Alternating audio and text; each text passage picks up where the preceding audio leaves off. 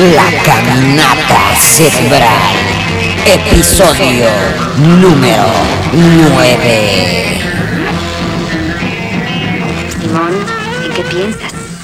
En nada. ¿Cómo se llama ese baile? Carne radioactiva. Es el último baile, el baile final. Es el baile final. Va de retro. Va de ultra. Que te diviertas. Yo me voy a casa. Mejor no vayas. Te vas a llevar un chasco. ¿Qué pasa? La habita otro inquilino. Tienes que aguantarte. Tendrás que aguantar hasta el fin.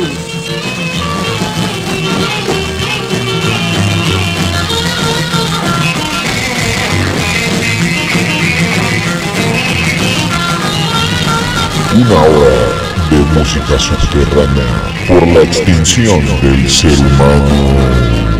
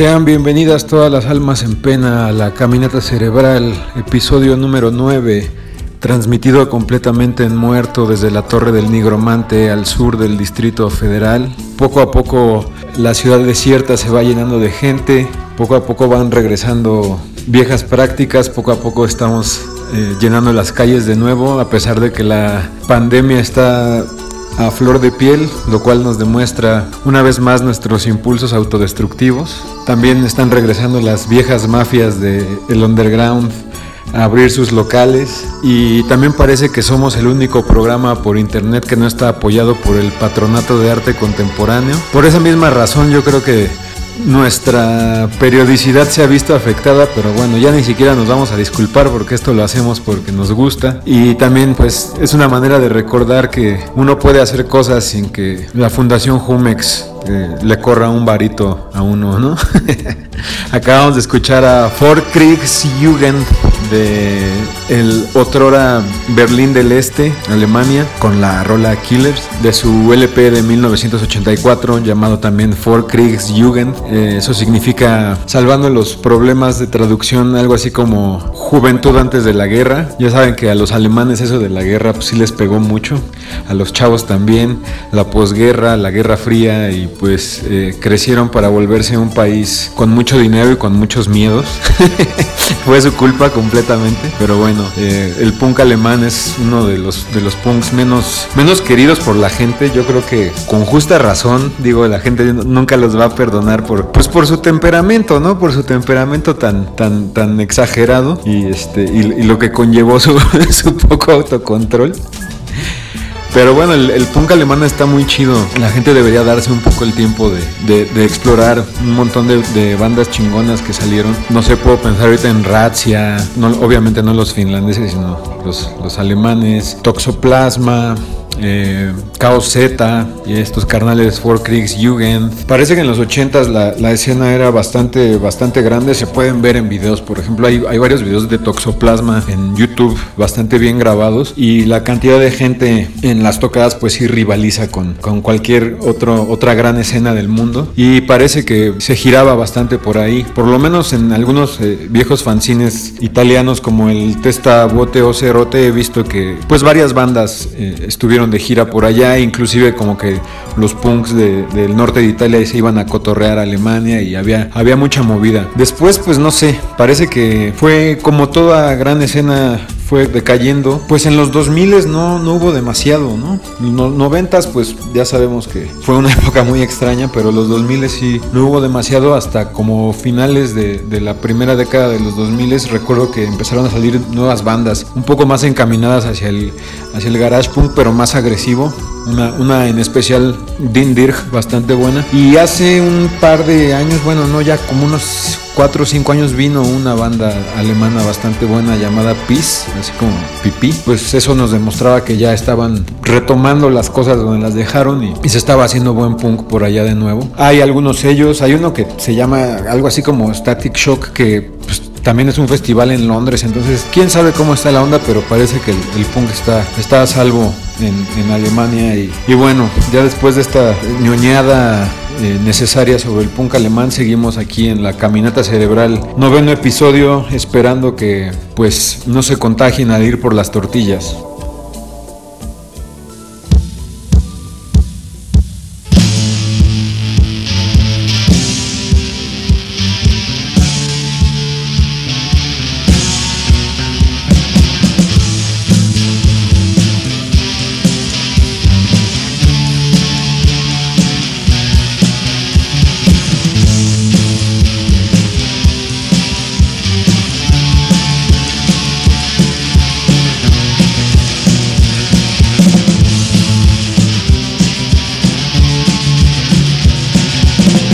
Se pasa en la aburrida rutina.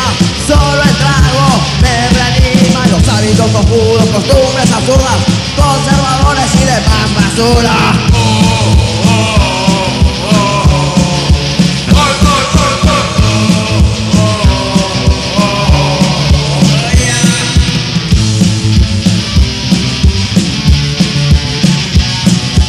Vida social y tu carácter formal no van con lo que siento de verdad. Yo quiero diversión, pero me joden tu maldita represión.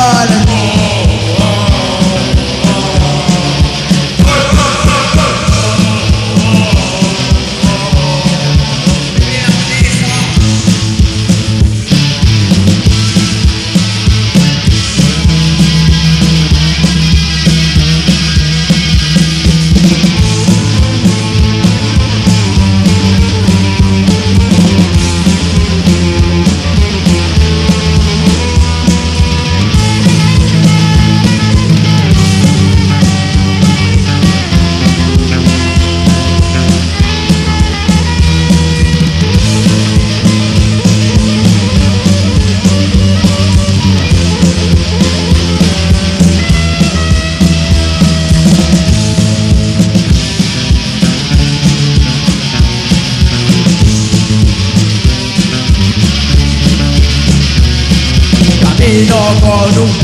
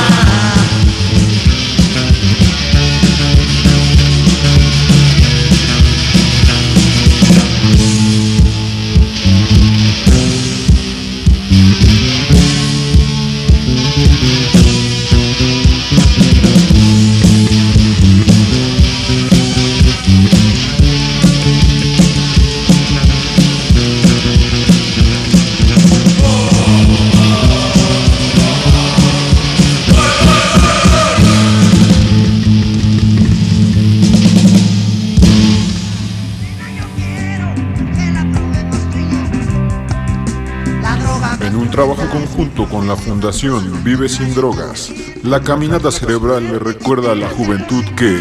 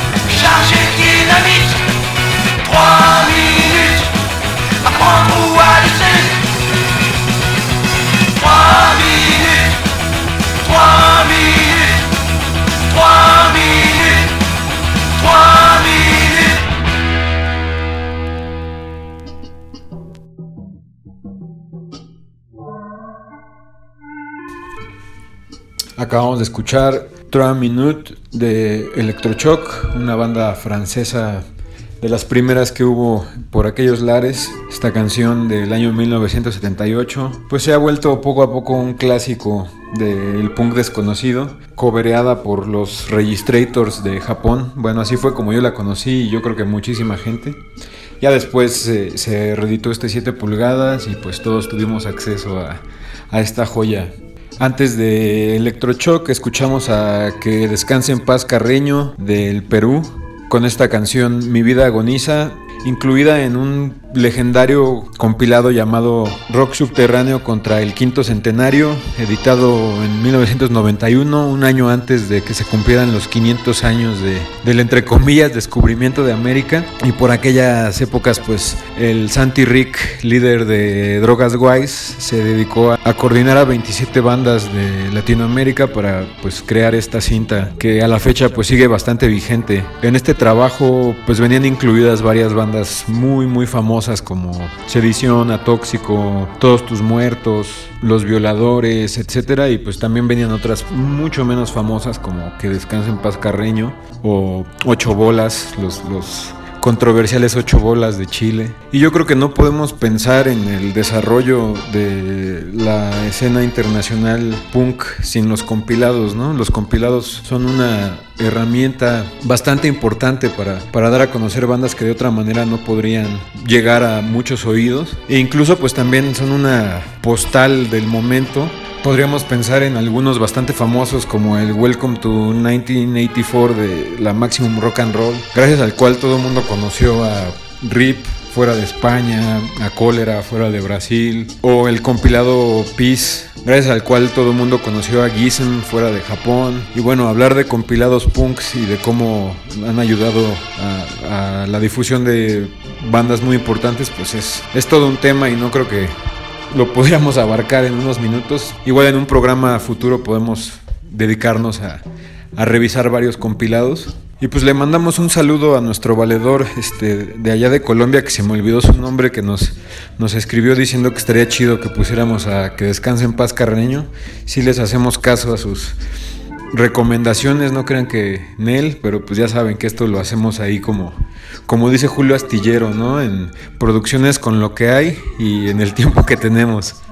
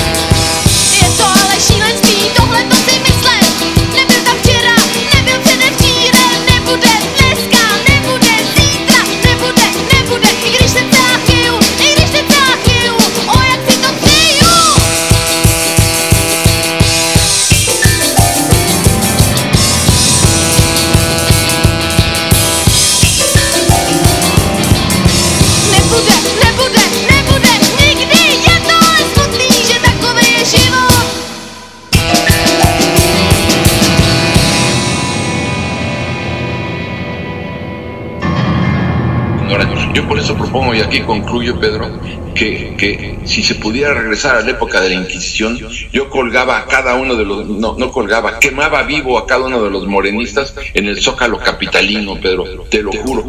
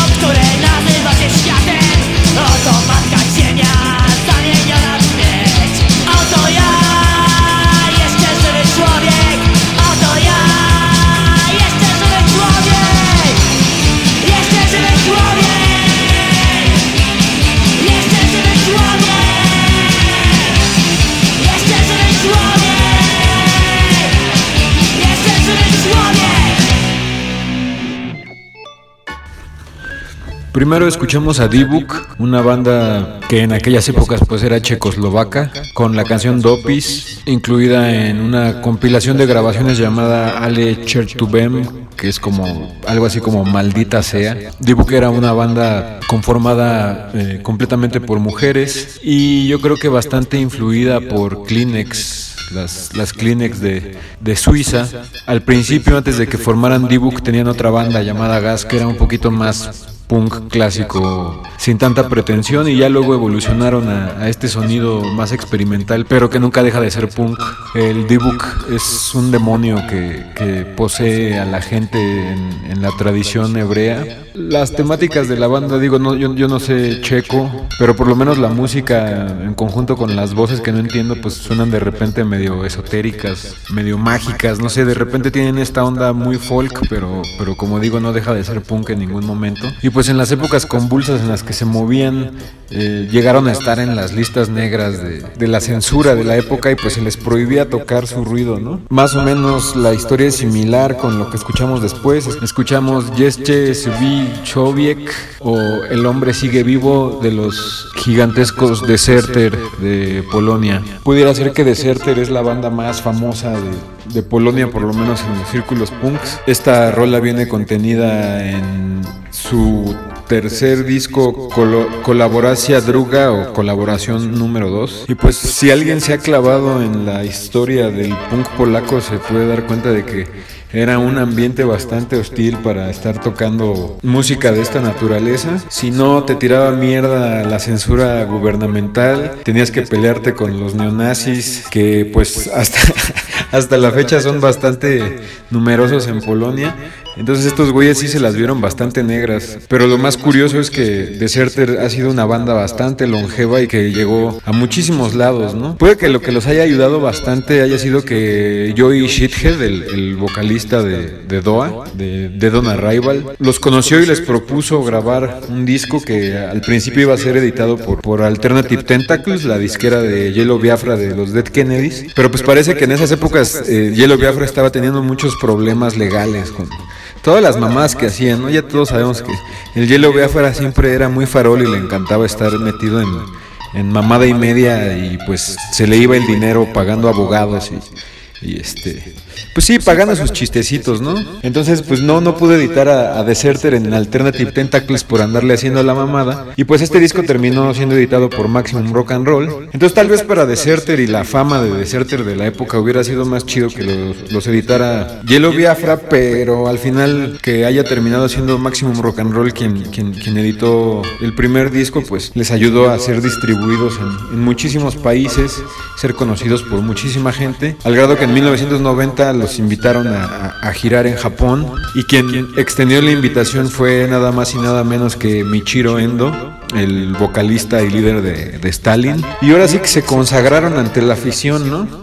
Tuvieron también un chingo de problemas internos, ¿no? Como, como se les salían ahí integrantes por X o Y. En esas épocas el servicio militar era obligatorio y tenían que ir a hacerlo a huevo, había pues problemas de heroína en la banda, etcétera, etcétera. Pero estos güeyes editaron un chingo de discos. En fin, continuaremos aquí en la caminata cerebral poniendo música creada en contextos problemáticos, pero que al final nos demuestra que la creatividad es siempre más poderosa y liberadora.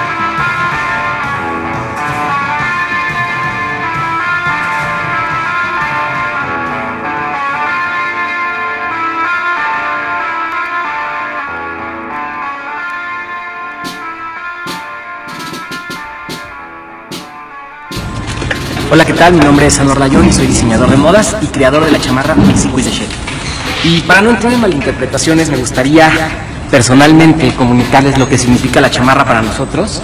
Eh, esto que ustedes ven en el interior es el manifiesto que viene impreso en todas y cada una de las chamarras que los que ya conocen o ya tienen, ya lo han visto y ya lo han leído, pero se los quiero leer y com- compartir para que los que no la tienen y no la conocen lo sepan. Dice, eh, Mexico is the shit, la comunicación está en inglés y en español, y la chamarra está en inglés, mucha gente también me pregunta eso, porque queríamos impactar al mundo con la frase, y queríamos comunicarle al mundo que México es chido, que México está increíble para nosotros, y en español era más complicado. Todos sabemos que el inglés es el idioma universal, eh, por lo que reina la comunicación en el mundo, en, en- en muchos rubros, y bueno, lo que dice es, esto no es solo una chamarra, es una declaración, una oportunidad para recordar al mundo que México es grande, que todo lo hecho en México está bien hecho. Es un homenaje a todos aquellos mexicanos en todo el mundo que están cambiando la cultura global con sus hermosos corazones y mentes brillantes. Es una manera de mostrar que somos muchos y que estamos juntos, elevando los estándares, recordando al mundo que nuestra voz importa. Mexico is the Shit es una comunidad, un sistema de apoyo y un movimiento que inspira amor, respeto y confianza. Y lo mejor es que no tiene ser que ser mexicano para ser parte de él. Solo hay que amar a México como nosotros lo hacemos. Spread the word, que significa difúndelo, compártelo. Solo hay que amar a México como nosotros lo hacemos. Spread the word, que significa difúndelo, compártelo.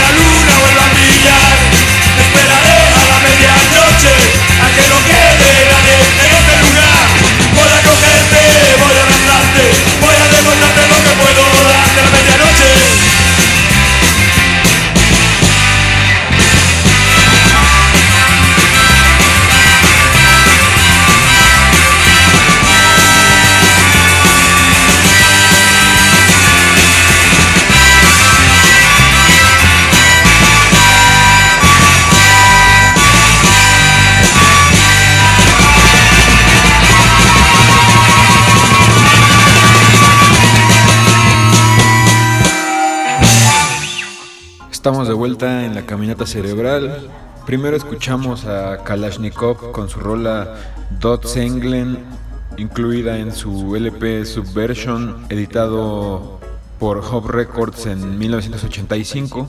Recordamos a Kalashnikov porque hace unos meses Adult Crash reeditó su primer 7 pulgadas homónimo, un excelente disco de hardcore punk. Pero bueno, ya aquí en el LP pasa eso que muchísimos punks odian, pero que otros pues apreciamos sobremanera, que es cuando empiezan a aprender a tocar mejor las bandas y se puede escuchar cómo va tomando forma todo eso que quieren comunicar. Yo no me podría decidir por qué cosa me gusta más, si el 7 pulgadas super punk o el LP ya más encaminado a ese término sombrilla del post-punk que quién sabe qué significa, pero bueno, aquí podemos escuchar más experimentación. Se ve que ya andaban ahí oyendo a Susan de Banshees, pero pues tampoco pierde la vena punk, ¿no? Hay gente que detesta que los, que los grupos cambien sus sonidos primordiales y, y primitivos y, y de repente evolucionen, pero pues yo creo que en verdad es, ese, ese es el momento más, más real de las bandas, porque en mi opinión lo primero siempre está ligado a un impulso de, bueno, vamos a hacer una banda de punk y ya, y después de que pasa la novedad, pues la, la creatividad va fluyendo y la gente se aburre de los límites impuestos por, por quién sabe quién que dictan qué es punk y qué no. Un ejemplo de eso es la discografía de Red Chet, ¿no? Los italianos, la banda punk por antonomasia de Italia. Los primeros discos son completamente primitivos y sucios, grabados con las nalgas, destilan una furia que pocos discos pueden emular y por ejemplo los últimos dos discos, La tua muerte non aspetta e Incontroluce, se puede notar que los güeyes estuvieron oyendo a Motorhead, también algo de música oscura. Entonces el resultado es igualmente abrumador y grandioso, pero parece que a los fans les decepciona que, que ocurran estas cosas y pues yo personalmente prefiero esos, esos dos últimos discos, aunque nunca voy a negar la importancia de, del sonido crudo y agresivo de- del primer Red. Y pues algo así pasa con Kalashnikov, nada más que pues Kalashnikov no fueron tan, tan famosos como, como aquellos locos de Milán. Y pues en ese sentido también estaría chido que se reeditara el LP de Kalashnikov, ¿no? Para que la banda escuchara cómo puede evolucionar una banda punk y cómo no estancarse a veces también está chido.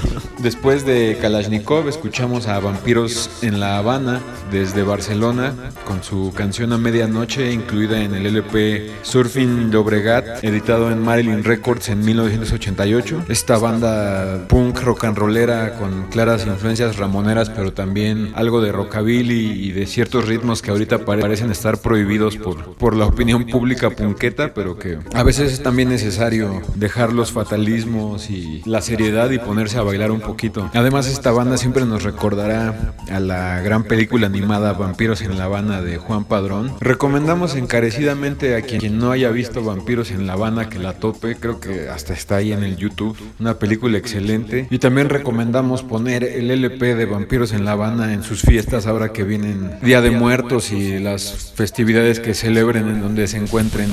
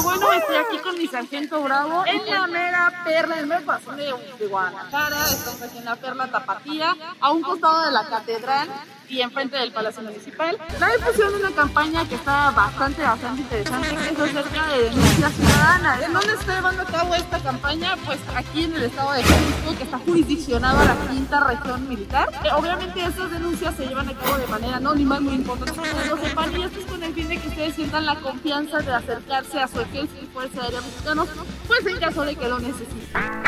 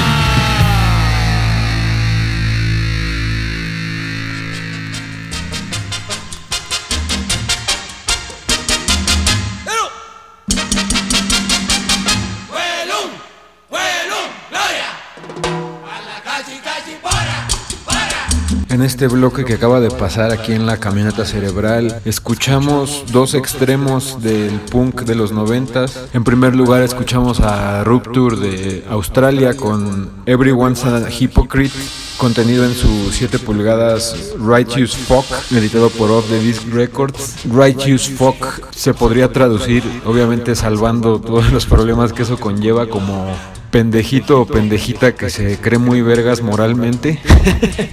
y pues aparte de un cover a Head Cleaners que viene en este disco, la mayoría de las letras hablan como de una visión bastante negativa y enojada en contra de los valores dogmáticos que ya se estaban enquistando en el punk en aquellas épocas y que pues a la fecha padecemos. Me queda claro que esta banda no, no se formó para ser amigos ni para ser popular, sino para meter el dedo en la llaga y hacer enojar a mucha gente y creo que sí lo lograron. Como dijimos en uno de los bloques pasados de este mismo programa, pues los noventas fueron una época muy extraña y fue en esa época en la que se empezaron a cimentar muchos valores que propiciaron cosas bastante chidas en la, en la escena, como que la diversidad de opiniones fuera muy deseable, la, la politización y cosas chidas, pero por otro lado también nos encontramos con que en los noventas algunas escenas empezaron a tender hacia una intención de homogeneizar el pensamiento y de castigar y pues todas estas pedagogías de la humillación que hoy por hoy se ven por todos lados en internet, en la escena punk, pero bueno, antes el internet no existía y estas discusiones se veían en fanzines.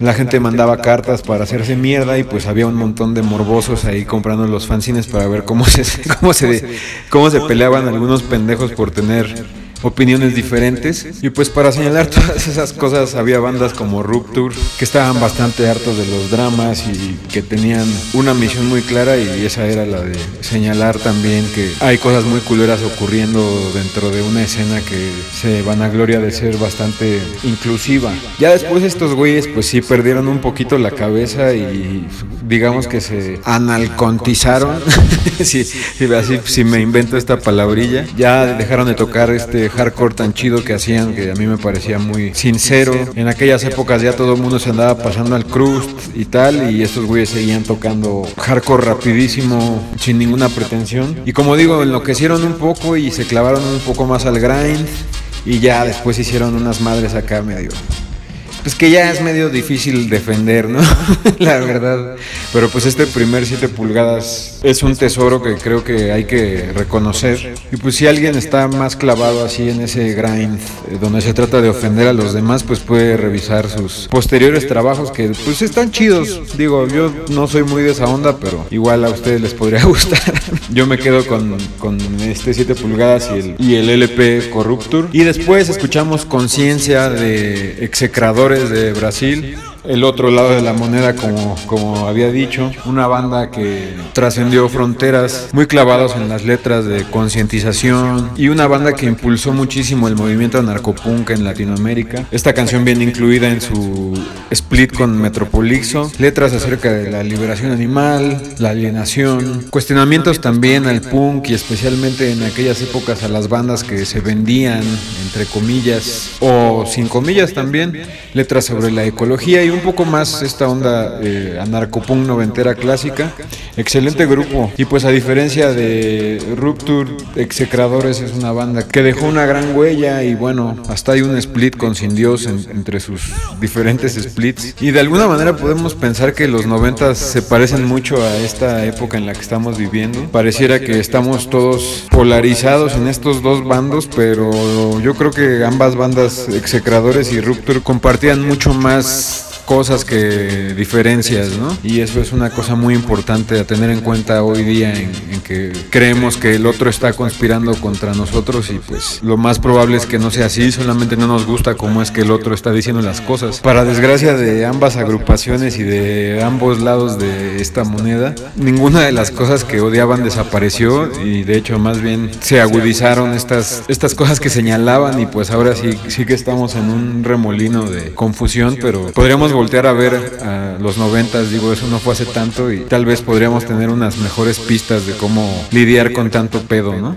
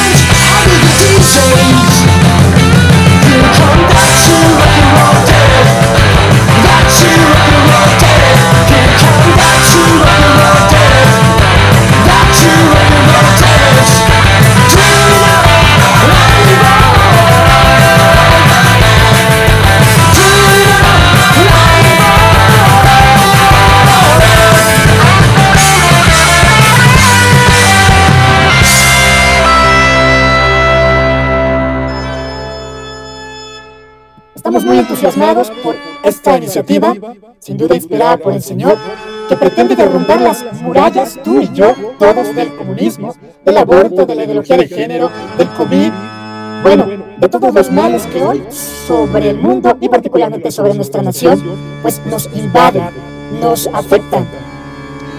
Te pido, te encargo, querido amigo y hermano Cristo, que asistas para ello queremos recomendarte que lleves pues tu Santo Rosario, agua bendita, si tienes sal exorcizada, genial.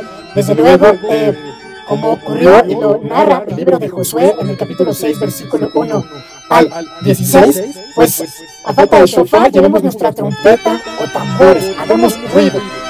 Y como ello también eh, pedimos que, eh, guardando todas las medidas eh, de higiene y sana distancia, lleves tu cubrebocas, tu gel antibacterial, pero también tus imágenes religiosas y la bandera de México. Sí, la cita es este, repito, este miércoles 7 de octubre, el día de la Virgen del Rosario, hay que subrayarlo, que vayas muy animado. La cita es afuera de la Catedral Metropolitana.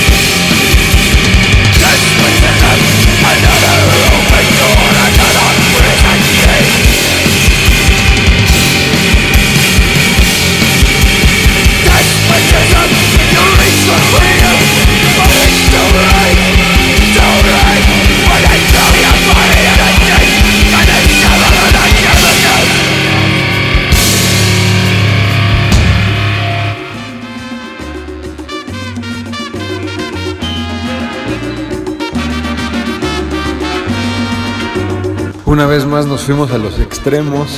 Acabamos de escuchar Despotism de Rigorous Institution de Portland, Oregon, un disco que salió este año en Roach Leg Records, para que no digan que nada más ponemos música ligada a sus recuerdos. También ponemos punk actual, no mamen. Es crucial que siga habiendo bandas, banda, pero bandas chidas, no las mamadas que han estado saliendo este pinche año y bueno, para muestra un botón de lo bueno y de lo bueno poco. Este 7 pulgadas con un sonido bastante influenciado por Amebix, Deviated Instinct y todos esos ritmos lentos y oscuros que le encantan a los punks con rastas.